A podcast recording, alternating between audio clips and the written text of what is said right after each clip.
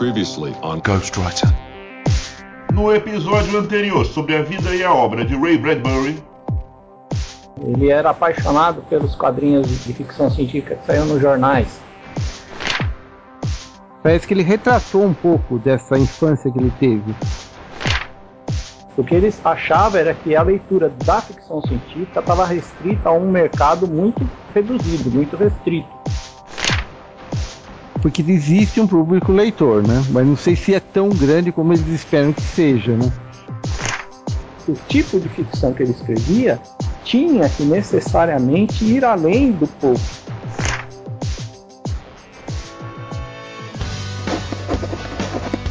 I'm a writer. Well, I'm a writer, actually.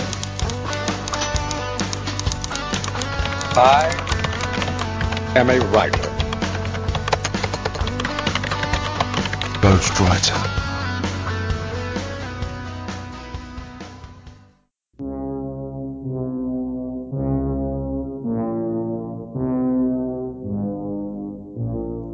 Saudações literárias, queridos ouvintes! Eu sou Ricardo Erdi e esse é o podcast Ghostwriter.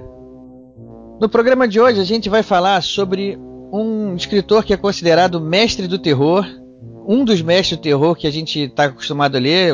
Existem outros, mas que esse é o que a galera que mais conhece, mais gosta. Não, não, já vou interromper. O mestre. O mestre. Eu vou embora. Senão eu vou embora. E o que, que eu vou falar para os fãs do Poe? O que, que eu vou falar para os fãs do Lovecraft? O que, que vai falar? Você vai falar que Stephen King é o rei.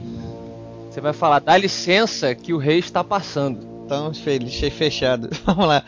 O programa de hoje a gente vai falar sobre o mestre do terror. Estou falando simplesmente de Stephen King, o rei. Como o próprio nome já diz, ele é o rei do terror. E para falar sobre esse escritor tão condecorado, a gente trouxe aqui três celebridades, três escritores, por que não dizer, que conhecem muito sobre a obra. Vamos lá, quem está aqui com vocês hoje é Eduardo Spor. Tac! Eita, é isso aí. Tá feita a apresentação. Foi alguma referência. Não preciso falar mais nada, né? Quem sabe, sabe. Quem não sabe, se... Estuda. É. E como vocês já repararam aí também, junto da gente aqui hoje tem um convidado que é um matador de robô, Afonso Solano. Gostaram? Eu sou fantasma escritor. Ah, ficou bom isso aí. Ah, tá boa, ah, olha, inteligente, Caraca, né? hein? bom, É, bom.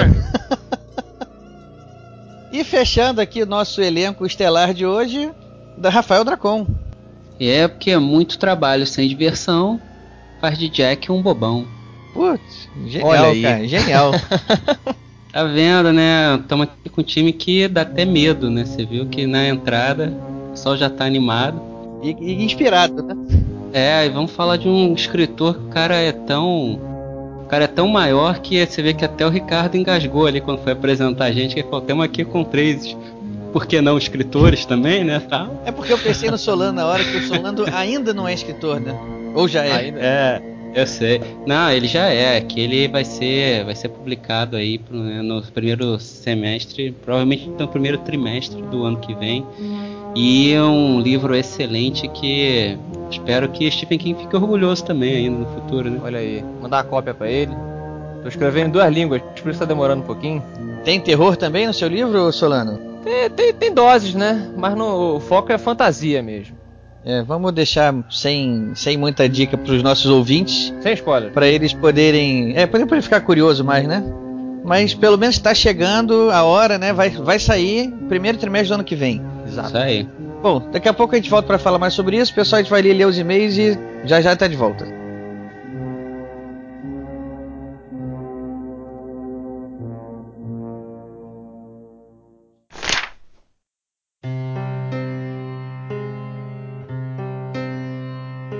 Salve, salve amantes da literatura! Eu sou Rafael Moder, o editor do podcast, e hoje vou ler os e-mails sozinho. Infelizmente o Ricardo não pôde comparecer e essa tarefa ficou toda para mim. Então, sem mais delongas, vamos direto para a leitura dos e-mails. O primeiro e-mail que nós temos é de Elias MP Júnior. Olá! Ouço o podcast já há um bom tempo, acho muito divertido que o pod ganhou vida própria, um bordão do comprar amanhã e o dilema de Gana. Queria falar com vocês que o grupo literário que faz parte, Fantastiverso, vai fazer um evento nesse dia 6 de outubro na livraria Nobel do North Shopping, às 15 horas da tarde. Estão convidados e gostaria muito que fossem. Apesar desse não ser um e-mail para ser lido ao vivo, jabá, convite, queria pedir uma música para a leitura de e-mails, After Forever Eccentric.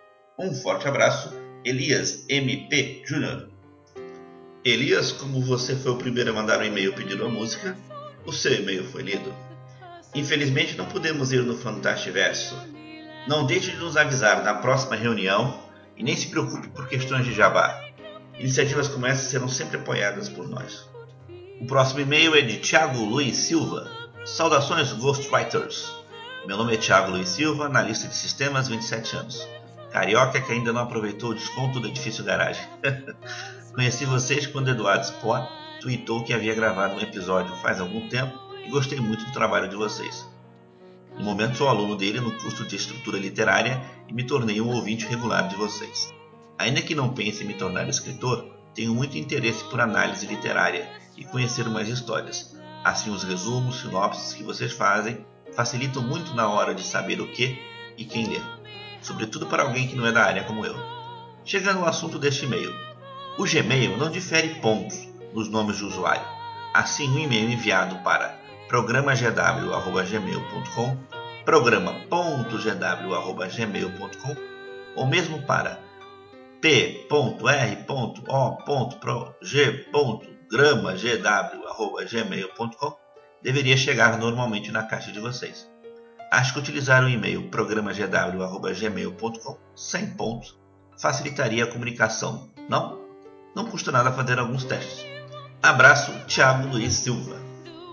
Poxa, Thiago, muito obrigado, nós não sabíamos disso. Realmente isso vai facilitar bastante para a gente. Já fiz os testes e realmente, quando enviamos e-mail para programa gw.gmail.com, chega exatamente na nossa caixa postal. Ou seja, a partir de agora, através da sua dica, nós passaremos a divulgar apenas programa GW.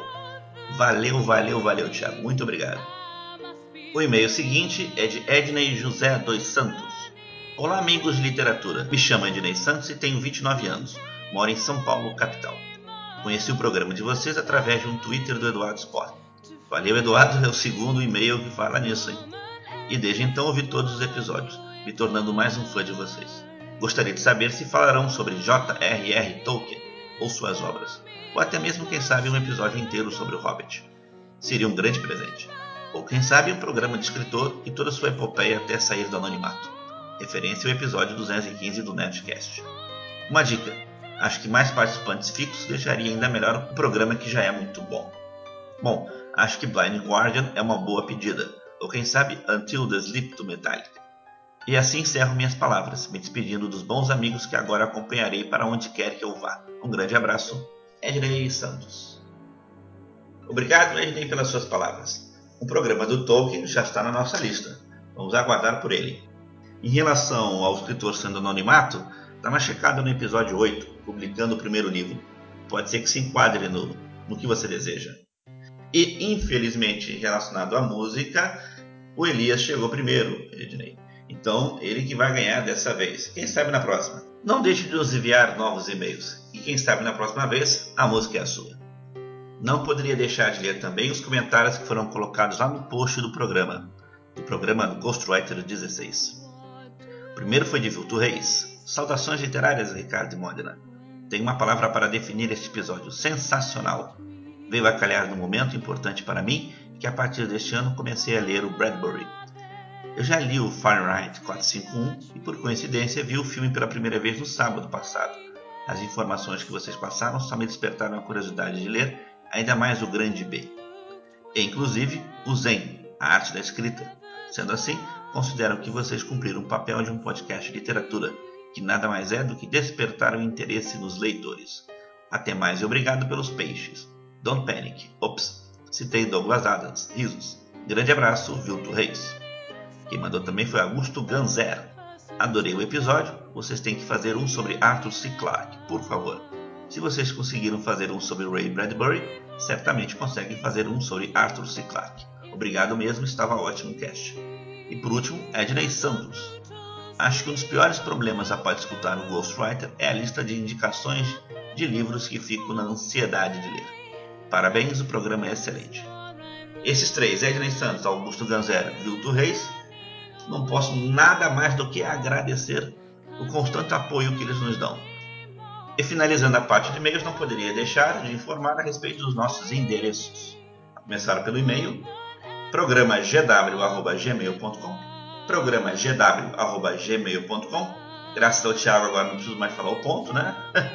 Pode se enviar diretamente sem um ponto. programagw.gmail.com A nossa página na internet, onde ficam armazenados nossos posts, programagw.podomatic.com programagw.podomatic.com Nosso Twitter, arroba programagw, arroba programagw a página no Facebook que é o facebook.com.br barra programa GW e procure-nos no iTunes através de podcast Ghostwriter.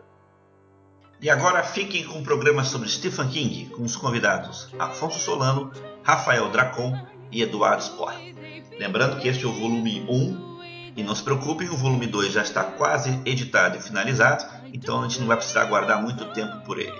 Desculpe o nosso atraso, tivemos problemas técnicos, por isso demoramos a colocar o post no ar. E até a próxima leitura de e-mails, já com a presença do Ricardo. Um abração e até mais.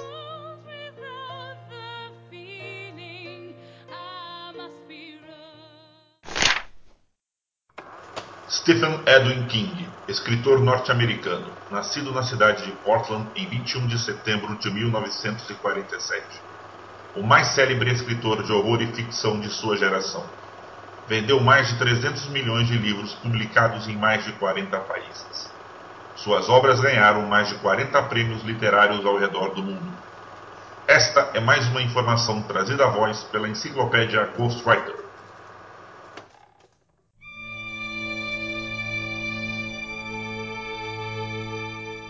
Stephen Edwin King nasceu em Portland em 1947, 21 de setembro. A gente está gravando isso bem próximo da data de aniversário dele. Ele acabou de fazer 65 anos mesmo. Olha. E foi uma, uma semana marcante para todo, que, todo mundo que é fã do Stephen King. Teve bastante movimento na internet, eu acompanhei um pouco isso. E a gente resolveu trazer esse, mais informações para vocês sobre o Stephen King. É, deixa eu aproveitar e começar perguntando aqui para vocês. Então, Solano, você que é a primeira vez na casa aqui, é, vamos lá, você se lembra como é que foi seu primeiro contato com Stephen King? Como é que você conheceu o mestre? Cara, o primeiro livro do Stephen King que eu li, eu não vou lembrar. Mas quem me apresentou foi a minha mãe. Minha mãe que me apresentou a leitura aqui quando eu era pequenininho. Comecei com. É. Pô, como é que chama? 20 mil léguas submarinas? Deu branco agora no cara. 20 mil léguas submarinas não é dele, não. Não, não, mas qual é o nome do, do autor? Júlio Verne? Júlio Verne? Júlio? É, é, é, vou fazer aqui. Eu comecei com Júlio Verne, né? Que eu não vou começar com terror quando era criancinha, mas aí quando eu já tinha uma idade já, tipo, acho que uns.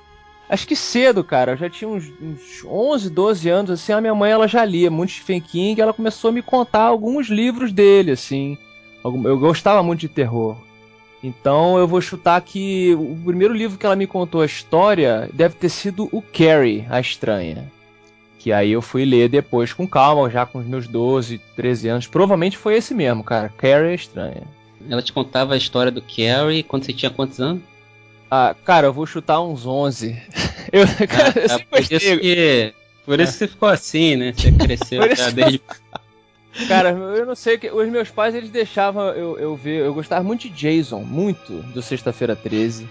Eu assisti todos eles quando eu era bem criança, assim.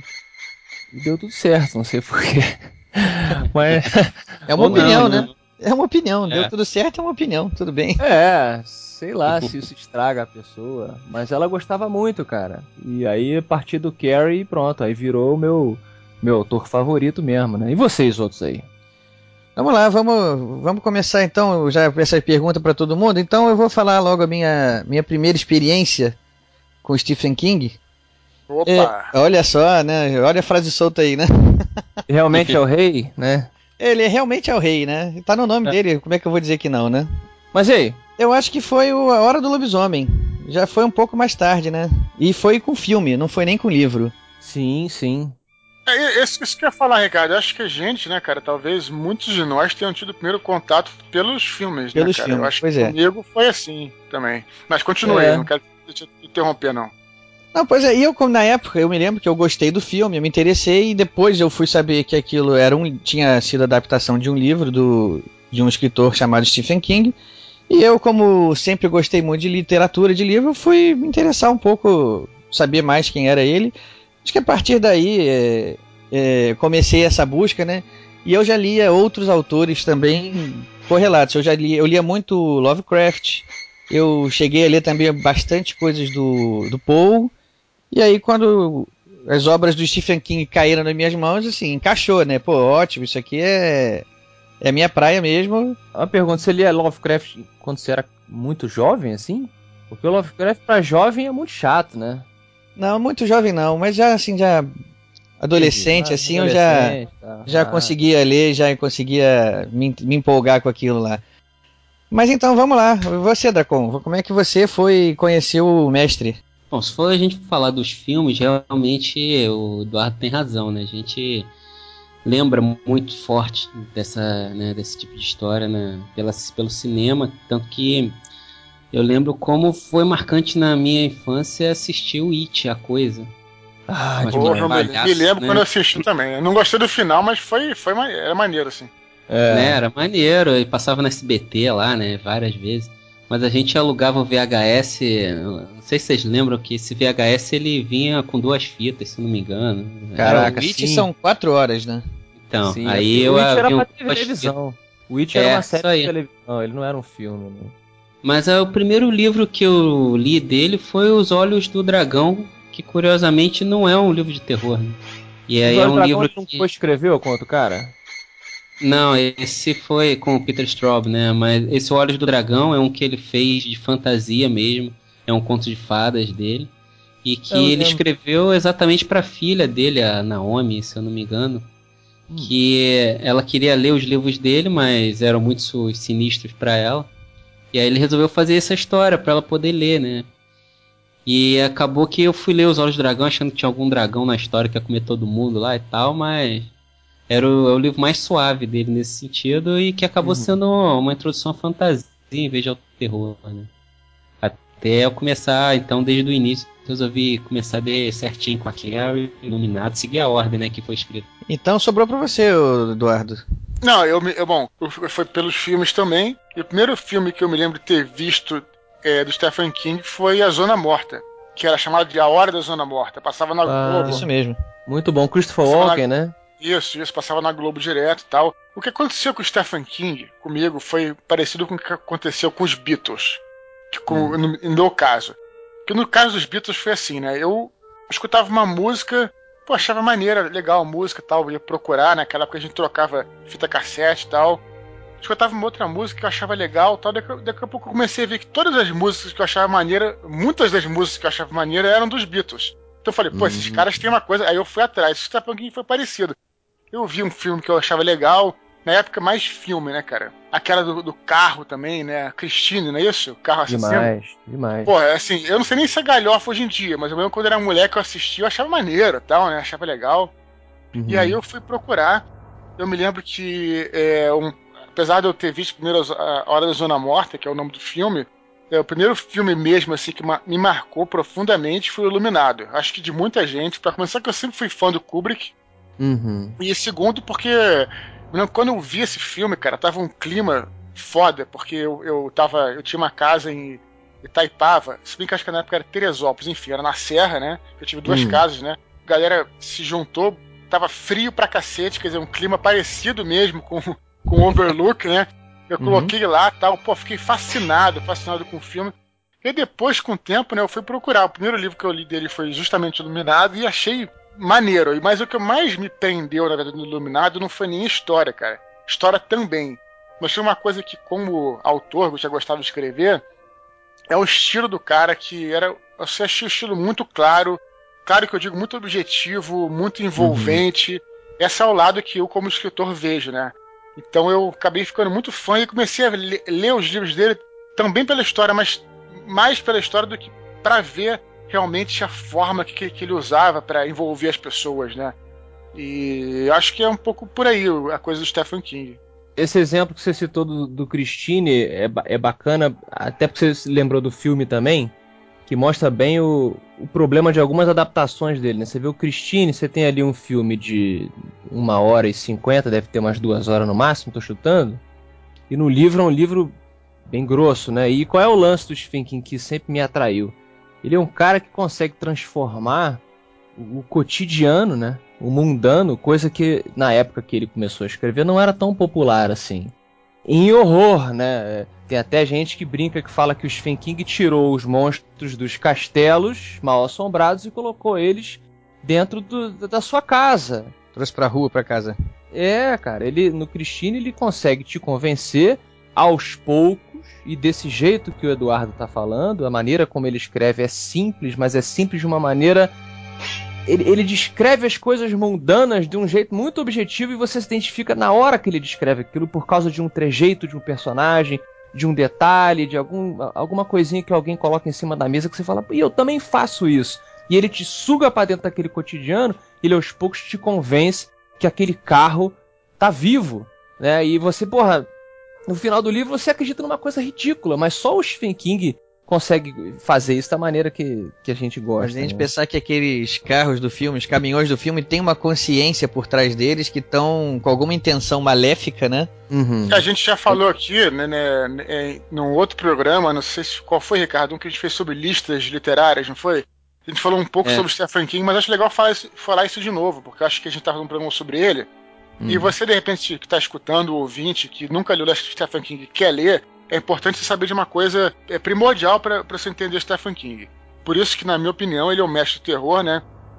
Os livros dele, geralmente, a maioria dos livros dele tem essa coisa, né? Você passa, vamos dizer, quatro, quatro quintos do livro é, envolvido, envolvendo os personagens, como o Afonso falou, em coisas mundanas. O cara vai levar a filha no colégio, vai voltar, vai, vai ter um- um- uma, uma, uma pitada de sobrenatural, coisas que poderiam acontecer na sua vida. Por exemplo, quando você está em casa sozinho, você escuta um barulho vindo do armário. Já aconteceu É. com todo mundo isso. Um gato que pula, não sei o quê. Já aconteceu. Essas coisas ele vai aos poucos, né? E só no, na quinta parte final do livro é que o sobrenatural, geralmente, isso eu tô dando em geral, tá? Sim, sim. Geralmente o sobrenatural abraça.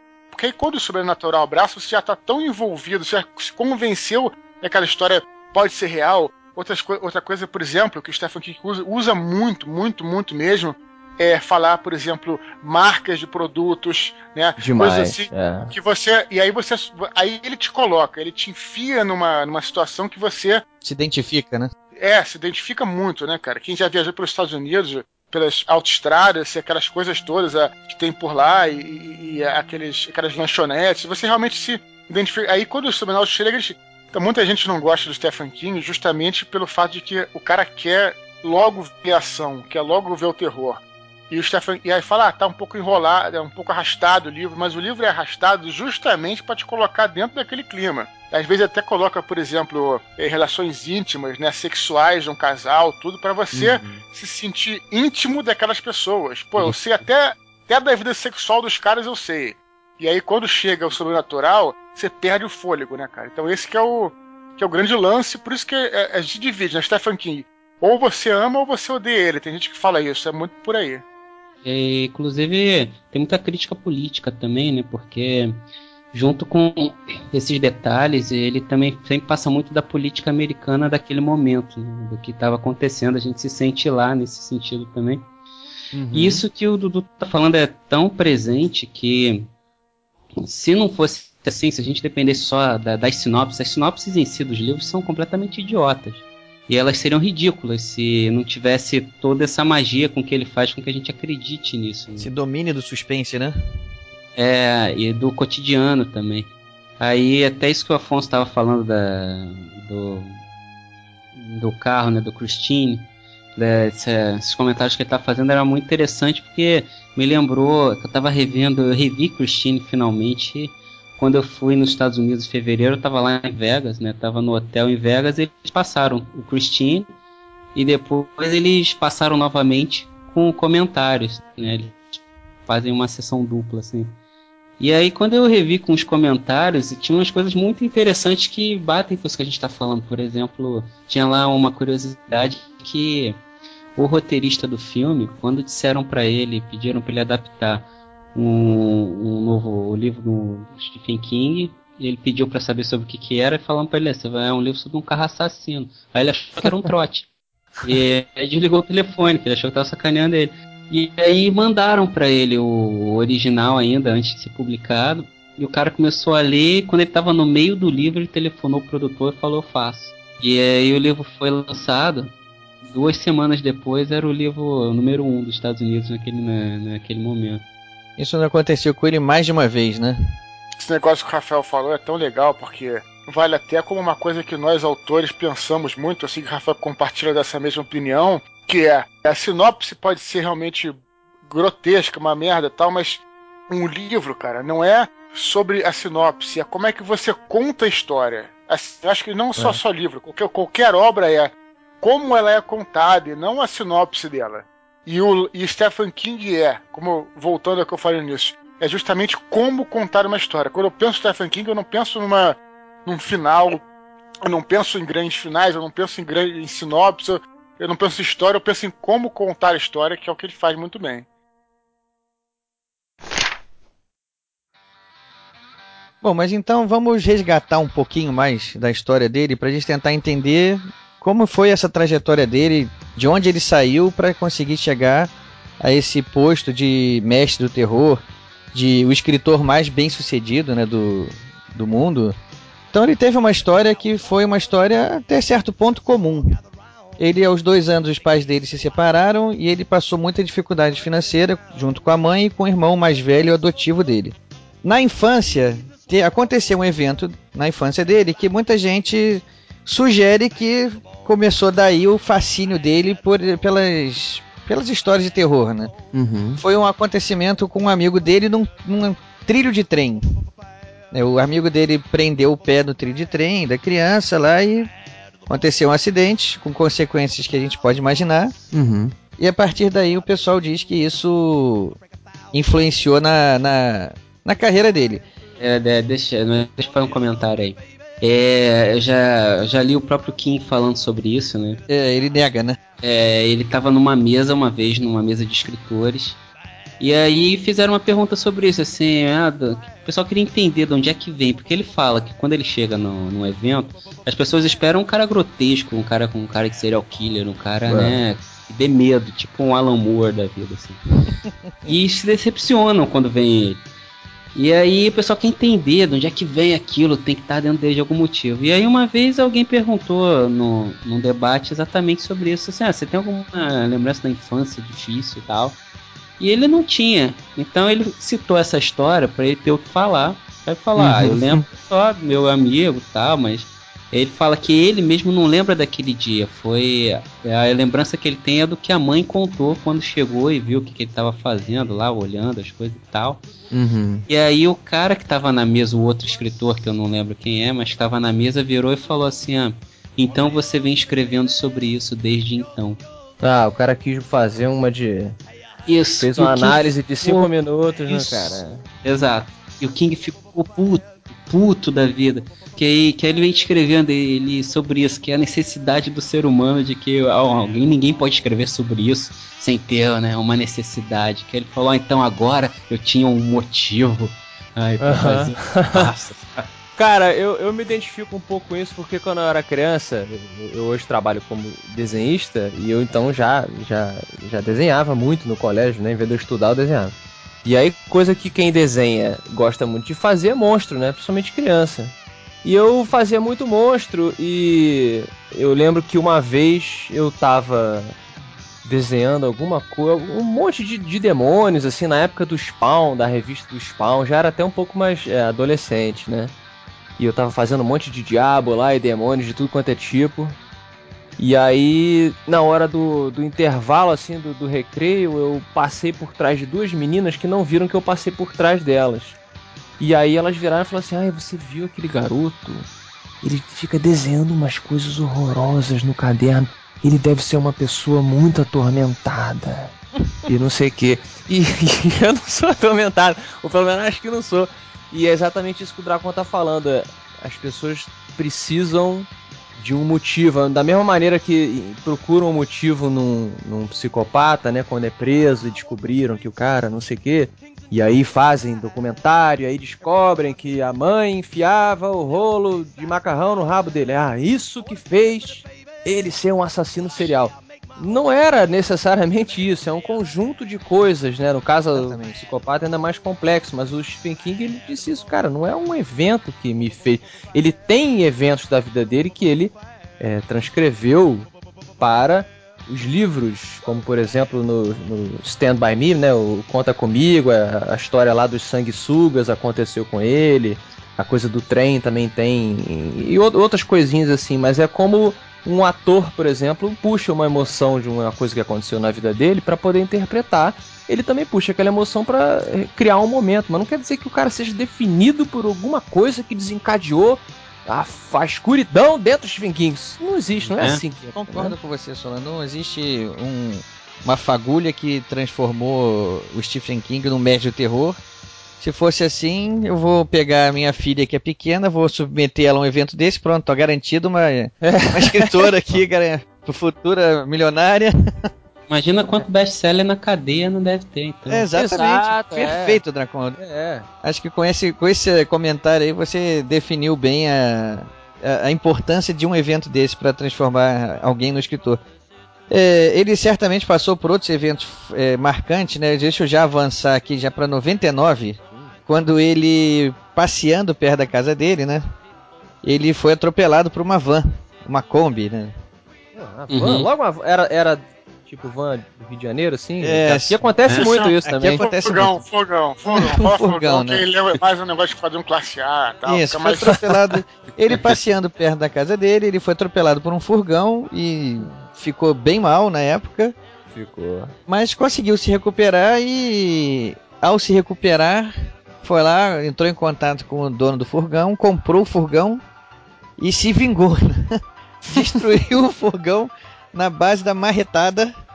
Eu acho que Caralho. botou pra fora todos os demônios dele ali daquele momento. É, é. né? Eu E lembro que botou botou isso- isso tudo quanto era história também. e botou isso numa história, porque ele passou a escrever uma minissérie, né, chamada Kingdom Hospital, onde logo no, no início do primeiro episódio da série acontece um evento muito similar a isso, né? Uma coisa que você tá falando, é, embora não tenha acontecido mesmo, não tenha marcado ele a tal história do trem, mas uma coisa que me vem à cabeça é Stephen King é um grande observador da vida humana, né? Da, da ia fa- falar um clichê da pessoa humana, né? Como a gente fala, aquele jargão. Mas por que isso, cara? Porque o, o terror, na verdade, é uma questão de reação humana. Se você Sim. tivesse, por exemplo, um zumbi e se você tivesse um lobisomem, não tivesse ninguém, o lobisomem ia ficar ah! e assustar a árvore, assustar a pedra, entendeu? Então o terror, não é? Não é isso? É, então o, é. terror, o terror, na verdade, vem da reação da, da vítima, né? Da reação humana. E você, quando pega os livros dele, você, vê, você fica assustado porque a reação, né, cara, do medo, do terror, da, do desespero que tem, é o que te aproxima daquele, daquela, daquele personagem ali, né? Você não gosta de que alguém aponte o dedo pra você e, e diga exatamente o que você é. Ninguém gosta disso, né? De- Estereótipo. Ninguém gosta de ser estereotipado. É, de estereotipado, ou eu, eu- eu avanço um pouco mais, de que o estereótipo caiba muito bem em você. Você não, ninguém gosta de sentar numa mesa e aí você tem alguém que, digamos, é psiquiatra. Aí o cara, você sente que o cara tá te olhando, tudo que você fala, tudo que, ah, os seus maneirismos, você, pô, esse cara tá me lendo, cara, entendeu? Porque eu acho que é isso que o, que o Eduardo tá falando. O, o- Stephen King, acho que todo bom escritor, ele é, em primeiro lugar, um observador. Ele não precisa ter a escuridão, que a gente brincou, para poder escrever sobre a escuridão. Ele só precisa entender o que motiva as pessoas, né? E, e o, que, o que causa nelas aquela, aquela reação. Então, é, é- é- o que dá medo é isso. É tipo, porra, como é que esse cara sabe? O que se passou comigo na, naquela situação que eu reagi mostrando um pavor, né? Exato, Isso, porque na é- verdade ele não é um adivinho, mas ele sabe que todo ser humano é igual. Entende? Ele sabe a, a ferramenta, isso que eu acho foda no Stephen King. ele é o, é o autor que melhor conhece o ser humano. Então ele, ele sabe exatamente a ferramenta que ele tem que usar para gerar aquela sua sensação. E não é só no terror, não. É em qualquer tipo de emoção, como pouca gente lembra, que ele escreve outros tipos de gênero também. E aí, lembrando que o Dudu então tá falando também da observação, né? Como ele observa até os sentimentos dele mesmo. O acidente que ele fez, ele reproduziu no Kindle Hospital, então, né? Até reproduziu de maneira muito fidedigna como aconteceu, que se ele vai mostrando que o cara tava lá dirigindo, enquanto ele tava correndo na, ali fazendo o, o Cooper. E aí tem um pedaço de carne atrás, uma coisa assim, de no isopor, e o cão começa a querer tirar e comer a carne. Ele começa a virar e dar esporro no cão e tira a atenção da estrada. E quando vai ver, o cara atropelou o Stephen King. Né? e aí. Como ele já tinha escrito isso em, outro, em outra história também, a mulher dele, né, virou para ele e perguntou para ele uma hora, Stephen, é até quando você vai parar de reviver o seu acidente? E aí ele falou para ela até eu conseguir superar isso. Ainda bem que esse amigo escritor dele lá atrás, no, que falou aquilo pra ele na mesa do bar lá, não tava nessa hora, né? Né? É. Isso me lembrou também uma, uma outra história que quem me contou foi, o, foi uma das autoras, né, que, que eu conheci ano passado, que me recebeu lá nos Estados Unidos, a Jessica Brady. E ela me contou que tem um episódio do, do Family Guy. Como é que é o, a tradução aqui no Brasil? Família da Pesada. Família da Pesada, então um episódio deles que lembra que existe o Jan Counts, que é o maior concorrente do Stephen King lá, lá nos Estados Unidos. Vocês conhecem o Jan Counts? Não. Não, cara. Não conheço, não. Escreveu, escreveu de olhos bem fechados. Não, de olhos bem fechados é do clube, né? De olhos fechados. Se eu não me engano. E aí, Lágrimas de Dragão, Velocidade. Ele tem vários livros de terror, Lágrimas de... assim, que ah, lá... Lágrimas de Dragão que lá é nos Estados Unidos... Pô. É esse não? Tears of the Dragon. Não, é Lágrimas do Dragão. É Lágrimas de Dragão ou Lágrimas Referência de Dragão? metal aí, ó. Ele, ele é o maior concorrente do Stephen King lá. Até tem alguns livros dele aqui. Agora, o curioso é que essas, essas coisas que o Eduardo até fala, né? Que a gente aprende sobre a gente mesmo, o nosso próximo processo, nesse tipo de podcast, assim, nessas participações. Que agora que eu, conversando do, com a gente aqui, que eu me toquei que o Jan Count, eu gosto da sinopse dele mais do que dos livros. E o Stephen King é o contrário, né? Eu gosto mais dos livros do que exatamente das sinopses. E Uhum. agora que eu tô me tocando que o problema é exatamente esse, porque o Jim Counts, ele dá mais importância ao sobrenatural, ao evento, do que a construção do cotidiano ao redor, pra gente acreditar naquilo. Uhum. Aí deve ver a diferença. Mas aí a Jéssica me contou lá, a Jéssica Brady me contou um, um episódio que tem lá no Family Guy, que o, o cara tá lá dirigindo, é uma van com a família lá. Uma hora ele, eles atropelam, né? O, o cara Cheguei. correndo e tal. E aí a, a mulher dele grita: Ah, oh meu Deus, você. Nós atropelamos o Stephen King. Aí ele olha assim, aí ele vê. Ah não, era só o Jim Count. e eles vão embora.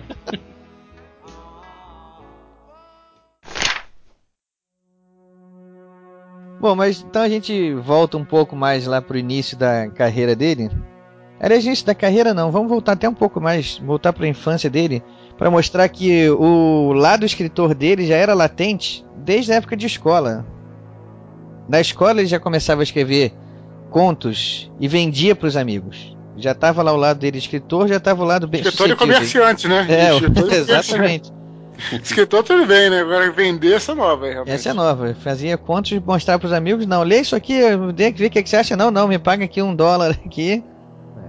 Ah, o, o George Martin também fazia isso. Ah, Olha aí, E, ó. é, inclusive o Mar, é, inclusive o Martin, se você pagasse 50 centavos a mais, uma coisa assim, ele ainda fazia uma leitura dramática para você. Olha!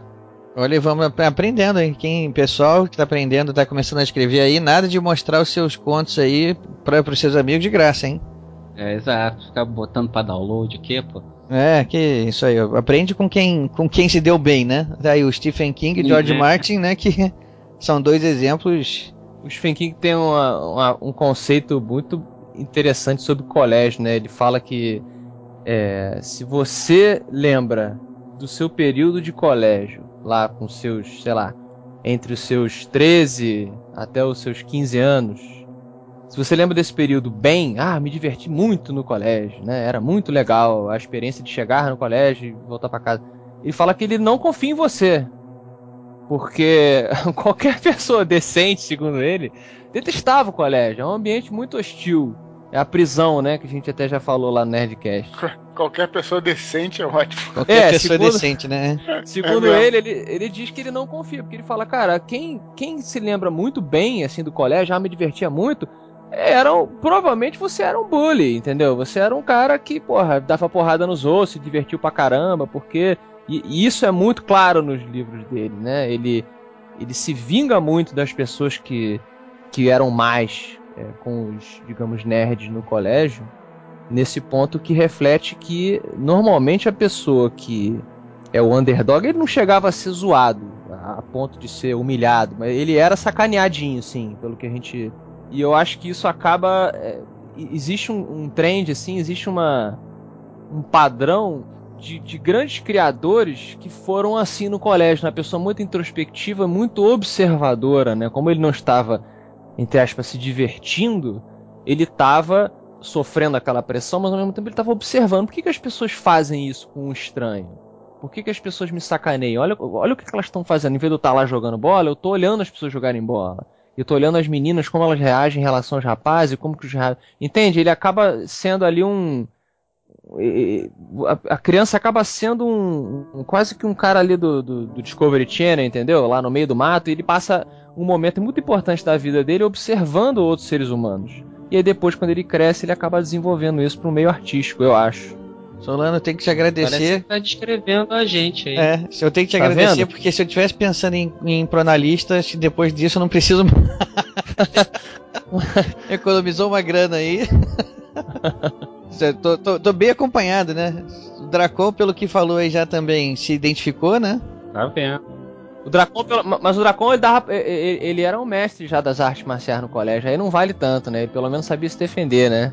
É, é. Nesse ponto, sim. Outro dia eu, eu acho que tem uma pessoa falando: ah, quem sofria bullying era bullyingado, né?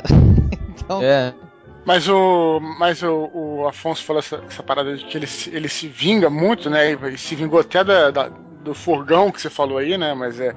E, e- e eu vejo muito assim ele se, ele se vingando também, por exemplo, de personalidades radicais, por exemplo. Você vê assim, ele não tem nada necessariamente contra a religião, os cristãos, a religião cristã. Uhum. Mas eu vejo muito ele, ele colocando elementos como, por exemplo, um pastor que é muito radical, moralista e que é puritano. Esse cara ser um. Não dizer um vilão, mas o cara que vai, vai se ferrar nos livros dele, por exemplo. Eu Uhum. vejo muito isso também, ele, ele usando esse tipo de coisa, né?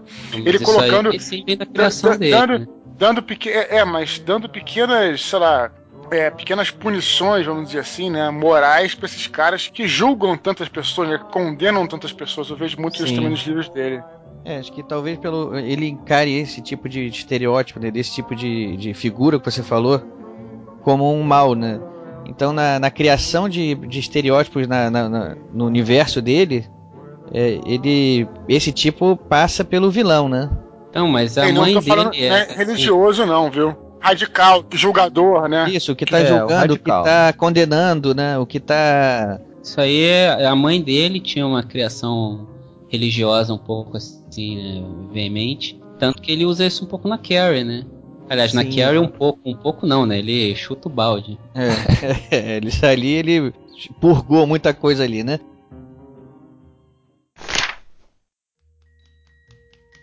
Então vamos, já que você falou da Carrie, o Dracon, vamos chegar logo na Carrie então. Ele começou a escrever a Carrie quando ele já estava casado, né? Morando ainda num trailer e dando aula de inglês.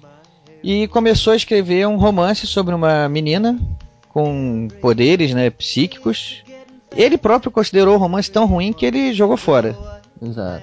A esposa dele que que dizem que ela que foi lá e resgatou os originais e devolveu para ele e deu força para ele continuar. né? Na época ele conseguiu depois de terminar vender esse original pela estupenda quantia de 2.500 dólares. Opa! Opa, aí. já para quem tinha jogado no lixo, né? É o primeiro livro dele, ô, ô, Ricardo? É o primeiro livro É, dele publicado. Uhum, ok. Mas ele já, ele já fazia contos nessa época e vendia pras revistas? Sim, vem isso. Ele já tinha uma série de contos publicados em revistas, principalmente revistas masculinas, né? Aham, Tanto mas que- era bem fudido, né? Aí só que ele publicou o primeiro livro com Karen. Isso, Exatamente. tanto que lá na, lá na casa deles, ele a, a mulher dele é a Ta- Tabitha, né? É Isso. isso, Tabitha King. E aí eles tinham uma coisa até, um- uma frase, aquela coisa de frase fofa que os casais têm entre si, né? Só que, Uhum. obviamente, fofa nível Stephen King. Imagina. E aí, cada vez que eles estavam ferrados, assim, né? Que a conta tava atrasada e tal, a, a Tabitha pegava e falava, rápido, Stephen, cria um monstro. É, no caso dela, era realmente um bordão já deles, né? Pra... que Ele tinha que vender contos pra revista. cria um monstro aí que a gente tem que pagar uma, tem uma conta pra pagar aqui, então. Tendo o Stephen King em casa, né? Isso aí se, se resolvia rápido, né? O começo da vida dele foi, foi bem ferrada, né? O cara morava numa Trailer, num né? trailer, num trailer, pois é, mal. to- todos os depoimentos que a gente vê de professores, de, de, de pessoas da- desse período da vida dele falam, o cara realmente tava na merda. Eu nem sei o que, que a mulher dele fazia, porra. Não ajudava não na- nas contas? O que, que ela fazia? É, isso aí é, uma- é um mistério também. Nas pesquisas que, que eu fiz aqui também pra, pra gente conversar aqui hoje, por tudo que eu sempre soube, eu nunca ouvi, nunca ouvi nada dela do que, que ela fazia. Eles conheceram na faculdade, né? É, foi na Exato. faculdade. Bom, ela já deu uma ajuda boa resgatando o Carrie, né? Se essa lenda é verdade, Isso Ah, já sim, vale, é. né? Vale por toda a já valeu por tudo, né? já se redimiu ali, né? Exato, exato. E ela é romancista também, né? Só que ela sofre da, da síndrome da mulher do Stephen King. Porra, Que é isso só uma ela sofre, né? Não, o filho dele conseguiu. Eu achei a manobra muito legal, né? O Joe Hill, né? Que quando ele foi publicar, Sim. ele falou: Não, não quero ser o Joe King, eu quero ser o Joe Hill pra ver se eu vendo, porque o meu livro é bom mesmo, né? E eu nunca, nunca li nada do Joe Hill, mas dizem que realmente é muito bom. Ele é muito bom. Eu até comentei uma vez que, assim, eu- foi o Estrada da Noite. Foi o primeiro Ih. livro que eu realmente fechei, assim, uma hora. Que, mas, mas era um terror diferente, era uma coisa de ficar com aquilo na cabeça, imaginando as cenas do, do, do negócio andando meio slow motion, fazendo. Que ele descreve o bicho, né? A entidade lá andando. Mas dessa maneira, lembra aqueles filmes, né? Que vai por pixelado, meio que slow motion, assim, pá, pá, pá, e anda meio torto, como Aham. se, né, como se tivesse uma cortado. filmagem antiga, assim, né? Uma Isso. filmagem daqueles. Aham. E aí ele escreve muito bem isso, assim, tu fica com aquilo na cabeça. Eu até falei que eu achava que, assim, o Joe Hill, ele não é melhor do que o Stephen King na idade dele. Porque o Stephen Uhum. King na idade dele escreveu o Iluminado, Carrie, essas coisas. Mas eu acho que ele conseguiu ser melhor até do que o Stephen King de hoje, né, ainda. assim, Entendi, cara. entendi. É, o do celular ali e tal, essas coisas que são grandes livros, mas eu acho que ele conseguiu aprimorar ainda mais o de hoje, mas não o antigo. E o outro filho dele também vai escrever, só que ele não vai usar a artimanha do Joe Hill, né, que mudou o sobrenome. Ele vai se chamar Owen King mesmo e vai assinar com esse nome. Vai Jogar na cara mesmo, ó. Tem o King aqui. Tô- É porque o chato é que você, você, você corta pros dois lados, né? ao mesmo tempo. Tem o, você... tem o rei na barriga. Tem o rei na barriga, né? Aí, ó, tá aí. Tava esperando por isso. Fala, fala Solano.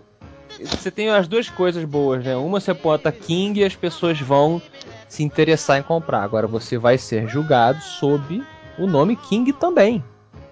O que é um problema, né? Isso é uma, é uma, é uma situação. Bom, certamente ele sabe disso e ele apostou nessa nessa vertente aí, né? Ninguém pode dizer que ele tá errado, né? É uma, é uma opção dele, né? Ele sabe desse problema que ele vai ter, né? Ele vai ser julgado com a expectativa de, um, de carregar o sobrenome King. Em compensação, ele já vai encontrar muita porta aberta, né? Já vai encontrar muito mais gente disposta a conhecer ele É, verdade. do que ele, se ele fosse o John Doe, né? Exatamente. Que é um excelente nome, inclusive, para É, para autor também. tipo, e, ô Dracon, você que, você que é editor, existe algum autor chamado João da Silva? João da Silva, bom, deve existir, mas esse cara com certeza não fez sucesso, né? Porque Que seria o equivalente, né? O John Doe, assim. Que por sinal é uma parada bizarra. Tem um autor chamado Daniel Silva, americano, Ah, Isso, que não faz sucesso no isso. Brasil. não faz sucesso no Brasil por causa do nome Silva. E o cara não tem nada a ver com, com, uma, com americano. Ele é um americano que faz thrillers excelentes, né? Isso. E aqui no Brasil não vende porque é Silva. Agora, isso também eu tinha reparado um livro dele né, saindo outro dia lá da Travessa que me lembrou desse cara, que a gente já conversou sobre isso, né? Como é que ele não pega por causa do sobrenome. E aí me lembrou, eu tava pensando sobre isso, né? De que isso também é coisa de editor, né? Assim, é falta de feeling do editor dele brasileiro, que ele era pra Uhum. perceber isso. Aí conversar com o cara, explicar pra ele, ó, não vai vender nada, Daniel Silva, qual teu outro sobrenome aí? Vamos botar aqui. Daniel S, sei lá. É. Se for, mas não bota se sabe que isso vai prejudicar o cara.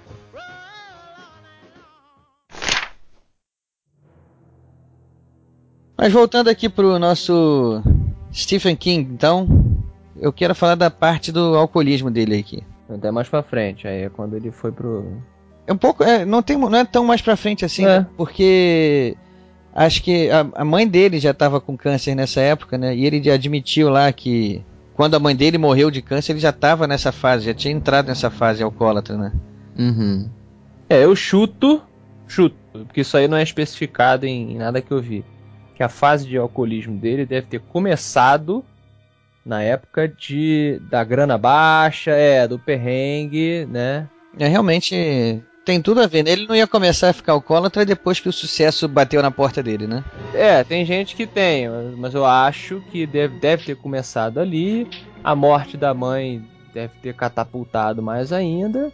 E aí, mas acabou que foi algo bom pra carreira dele, né, cara? Porque o livro Iluminado é isso, né? É o Jack Torrance é baseado nele nesse período obscuro da vida dele. Então vamos lá, vamos fazer uma provocação aqui, já que a gente tem três autores aqui de sucesso. Já estou considerando o Solano um autor de sucesso já. Isso que eu ia falar, tá entrando no DeLorean aí, mas vou acreditar. Vambora. Não tenho a menor dúvida. Mas vocês acham que o cara ter passado por esse momento da vida dele, ter passado pela fase de alcoólatra, e, e não só né, de, de álcool, mas pelo uso de outras drogas também, isso pode ter feito dele um escritor melhor? E aí, você acha, ô, ô Spor? Eu acho que não, cara. Eu acho que isso não tem muito a ver, não. Cara, se fosse assim, é, a gente ia ter que estar tomando várias paradas aí, né, cara? Pra ser obrigado a. Como eu falei uma vez, até em relação aos Beatles, uma vez que eu gravei o Nerdcast, né? Não foi. Eu não acho que isso faça, né? Uma pessoa que tem um talento, que, que é um. tem uma propensão pra coisa, ela vai ser boa e, aque- e aquelas drogas aquele vai, vão fazer você ter uma percepção não melhor ou pior, mas diferente do teu mundo, entendeu? Uhum. Então, é como eu sempre falo, eu acho que os Beatles escreveriam músicas igualmente geniais sem as drogas, mas seriam músicas diferentes. Né? As drogas deram um caráter mais psicodélico às músicas dele. E a mesma coisa com o Stephen King, né? Eu acho que talvez seria algum tipo de obra diferente. Se é me- melhor ou pior, eu acho que. Eu sinceramente acho que as drogas não, não fazem muita diferença nesse caso, não. Mas essa é a minha opinião também, né? Eu, eu concordo com o Spor, eu só acho que ali foi mais uma questão dele descrever o, o, o resultado negativo que ele passou do que estar escrevendo sob o efeito daquele entorpecente, né? Que é no caso, o pessoal fala dos Beatles, ah, eram gênios porque escreviam enquanto estavam doidaços. Até porque nem é verdade, na maioria das vezes que vocês falam isso não é verdade. Mas eu acho que ali rola uma pequena vantagem, na minha opinião, do cara saber descrever certas coisas que, por exemplo, se eu tivesse que escrever, eu que não bebo, eu teria que fazer uma pesquisa muito mais extensa sobre a- como você se sente quando alcoólatra. Você tem razão, mas tem que tomar um certo cuidado também aí, porque se a gente for pensar dessa forma, né, cara, qualquer experiência que você é, não tiver, né, se, se eu, se eu quero escrever, por exemplo, escrever uma cena de estupro, então eu vou ter que fazer. Não, não é por aí. né? Exato, então é eu isso que que tomar, tem que é. tomar um, certo cuidado aí, né? Nós somos escritores, não somos, não Tudo somos criminosos nem marginais. Então, da mesma forma, eu acho que, claro que pode ter ajudado, até como laboratório, vamos dizer, mas eu não sei se isso é uma coisa determinante. Isso é um pouco perigoso a gente falar isso, porque as pessoas vão achar que, ah, vão pirar e falar, ah, não, vou. Né? Não, não sei, a minha opinião é essa. Mas olha só, o, o Solano tocou num ponto que eu acho até melhor então reformular a pergunta, porque realmente a pergunta ia induzir a resposta de que realmente não, não ajudou, aquela fase não ajudou. Mas é, eu vou reformular a pergunta, porque existe também uma certa, né, como é que eu vou dizer, lenda de que para o autor escrever bem, para o cara conseguir entrar em contato lá com a parte mais criativa dele, a parte mais mais competente da, de escritor dele, ele precisa estar tá meio infeliz, meio triste, tem que ter passado por por coisas para conhecer aquele lado mais obscuro que vai fazer a, a, escrita dele melhorar. Eu já li isso em algumas vezes, em alguns lugares, dizendo que, ah, se você está muito feliz, você está muito de bem com a vida, você não vai conseguir escrever bem. Ah, você pode escrever autoajuda, pô. é, cara. É claro que isso tudo é, é, é besteira, assim, o pessoal tá, tá inventando é, modelos, mas eu acho que, acho que a pergunta é mais por aí. O fato dele ter passado por isso e saber como é isso ajudou ele daí para frente? Ajudou é. no conteúdo, né? Que é isso aí que você tá falando tem, tem sentido. Eu entendo, entendo sim o que você tá falando. E parte do mito, existe uma parte do mito e existe uma parte que é verdade. Assim, o mito é que a técnica o escritor já tem, é dele, não importa o que. Porque isso vem no que o Dudu tá falando, né? Que eu acho, é. achei brilhante esse programa que ele falou do Beatles, isso que ele falou, ele me representou plenamente e achei a parte mais brilhante do programa, exatamente isso. A gente tem um talento, a gente nasce com isso e desenvolve da, da maneira que for, lendo, vendo filme, vendo tudo, e trabalhando, trabalhando e lendo muito. Agora, a parte do conteúdo, do quanto você consegue atingir uma terceira camada a ponto de dar um soco no, no estômago do, do, leitor, ou do espectador, ou do, do telespectador, vem da, das experiências que você teve na vida. Isso. Exatamente. E aí ele conseguiu socar de uma maneira muito forte com o Iluminado, porque ele levou aquele soco realmente, ele colocou isso no conteúdo. Agora, a técnica dele, a forma, aí não. Exatamente Se tivesse isso. passado eu... por aquilo, falou, falou, escrever outra obra. Mas a técnica dele ia ser tão brilhante quanto foi no Iluminado. É, é, é exatamente isso que eu ia concluir, só para não parecer que eu, tô def... eu estou defendendo do outro lado. Não, não, não. não eu, eu, concordo com todos vocês. Eu só quis dizer que o cara realmente. É a mesma coisa que eu. Ah, por exemplo, o, o livro que eu, que eu vou publicar com o Dracon, eu comecei a escrever quando eu era muito novo. Naquela época eu, não, digamos, não tinha namorado. Tinha ficado com, sei lá, uma Você menina. Não tinha grande. namorado? Não tinha namorado. É, olha a frase isso, solta aí. Modern, aproveita isso. Aproveita. Pô, a enfermeira salvou a tua vida. Escorregou mesmo. Essa escorregou mesmo, cara. Eu não tinha namorado. Namorado, a ação de, de namorar. novo, Modern. Como é que é? Repete aí, Solano. Ai, meu Deus do céu. Mas então, eu não tinha. Quando eu comecei a escrever o, o, livro que o Dracon vai publicar, meu, eu nunca tinha namorado uma menina. Olha aí. E então, é, eu hoje, completando o livro e reescrevendo direitinho e tal, agora pra, com a experiência que eu tenho, eu vejo que, cara, o, a minha descrição dos relacionamentos ali ela era claramente juvenil, né? Ela não tinha a profundidade, logo ela não iria atingir o leitor que já teve uma experiência romântica da maneira que eu gostaria que ela atingisse. Isso que eu quis dizer com certos aspectos da obra do Stephen King ou de outro autor, né? Alguém que já tenha tomado um tiro e seja somado à experiência dele, tenha a técnica que o Dracon lembrou bem, essa técnica, que não é melhorada por nenhum tipo de entorpecente, na minha opinião, concordando com o Dracon e o Spor, essa junção das coisas sim faz uma coisa diferente, faz uma coisa única. Né? Que talvez o cara que tem uma técnica muito boa, mas nunca tenha tomado um tiro, vai ter que ralar muito atrás de pesquisa para saber qual é a sensação de se tomar um, um teco na barriga. Então é essa, essa linha fina aí que é interessante da gente estar tá discutindo. É, quando, quando junta essa técnica com o repertório, né? É a mesma coisa que eu observo em muitos cantores ou cantoras aqui hoje em dia, que tem uma voz excelente, sabe cantar bem, mas que está usando isso a serviço de um repertório Exato. cafona, se eu, se eu, na, meu, na minha opinião, um repertório de merda, né? Então, assim, é um desperdício dessa técnica. O Stephen King, nesse caso, ele conseguiu unir essa técnica que já era natural dele, que ele veio depurando ao longo dos anos na prática dele, né?